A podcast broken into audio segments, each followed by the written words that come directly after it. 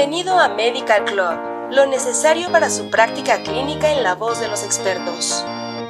Material de uso exclusivo para profesionales de la salud en México. Al reproducir este podcast está confirmando que es un profesional de la salud. Bienvenido a este nuevo capítulo de Medical Club. El día de hoy hablaremos de la depresión durante la menopausia. Esperamos que el contenido de este podcast te sea de ayuda para ti y para tus pacientes. La menopausia es el cese natural, generalmente prolongado de la función ovárica que, a menudo, produce síntomas somáticos, urogenitales y psicológicos que afectan la calidad de vida general de la persona. La transición de la menopausia es la etapa con periodos menstruales poco frecuentes e irregulares hasta llegar a la menstruación final, que marca el comienzo del periodo posmenopáusico. Durante mucho tiempo, la transición a la menopausia se ha considerado una época de cambios físicos, psicológicos y sociales. Dura de 3 a 9 años y se caracteriza por fluctuaciones en los niveles de esteroides sexuales, síntomas vasomotores, sequedad vaginal y pérdida de la libido. Como sabemos, la depresión es aproximadamente dos veces más común en mujeres que en hombres, y se ha sugerido ampliamente que las mujeres pueden tener un mayor riesgo durante periodos de cambios hormonales, como la pubertad, el embarazo y la transición a la menopausia. La ansiedad y la depresión son muy prevalentes en mujeres de mediana edad y se vuelven aún más frecuentes e intensos en el climaterio, afectando su calidad de vida. Dentro de la fisiopatología, la deficiencia crónica de estrógenos tiene un efecto negativo sobre los sistemas principales del cerebro, el neurovegetativo, el emocional afectivo, el cognitivo y el motor.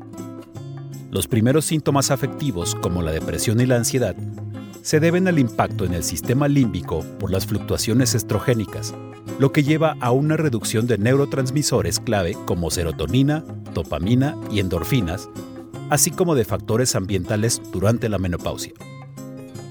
Estudios clínicos muestran que las mujeres con una historia de cuadros depresivos tienen niveles plasmáticos elevados de hormona folículo estimulante y bajos niveles de estradiol, lo que sugiere que la depresión que se observa en esta población durante el periodo perimenopáusico podría estar asociada a la disminución de la actividad ovárica. La depresión menopáusica tiene manifestaciones atípicas como un inicio y curso más insidiosos, así como una etiología multifactorial que puede dificultar su reconocimiento y tratamiento en un enfoque etiológico. Dos de las herramientas más utilizadas para medir la sintomatología de la menopausia y la calidad de vida son la escala de calificación de la menopausia y el cuestionario de calidad de vida específica de la menopausia, los cuales incluyen dominios psicológicos entre sus items. La escala de calificación de la menopausia fue desarrollada para medir la presencia y severidad de los síntomas menopáusicos y está compuesta por 11 items que se dividen en tres subescalas, somática, psicológica y urogenital. Los síntomas somáticos incluyen sofocos, malestar cardíaco, trastornos del sueño y dolor muscular o articular. Los síntomas urogenitales incluyen problemas sexuales o de vejiga y sequedad vaginal. Los síntomas psicológicos incluyen estado de ánimo depresivo, irritabilidad, ansiedad y agotamiento físico y mental.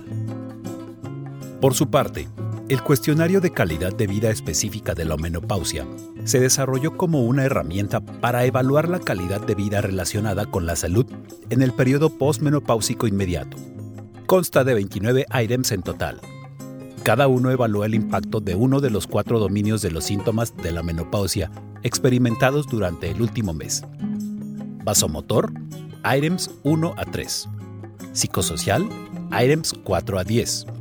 Físico, items 11 a 26. Y sexual, items 27 a 29. La depresión posmenopáusica es más grave, tiene un curso más insidioso y resulta más resistente a los manejos antidepresivos convencionales en comparación con mujeres premenopáusicas. Se ha sugerido que un estado hipoestrogénico crónico puede reducir la respuesta a los fármacos antidepresivos, factor que se debe tener en cuenta para el tratamiento de esta población. Con esto cerramos el tema de depresión durante la menopausia. Muchas gracias por habernos acompañado y esperamos que nos escuches en nuestro siguiente podcast informativo. Hasta pronto y no olvides compartir y suscribirte a nuestro canal.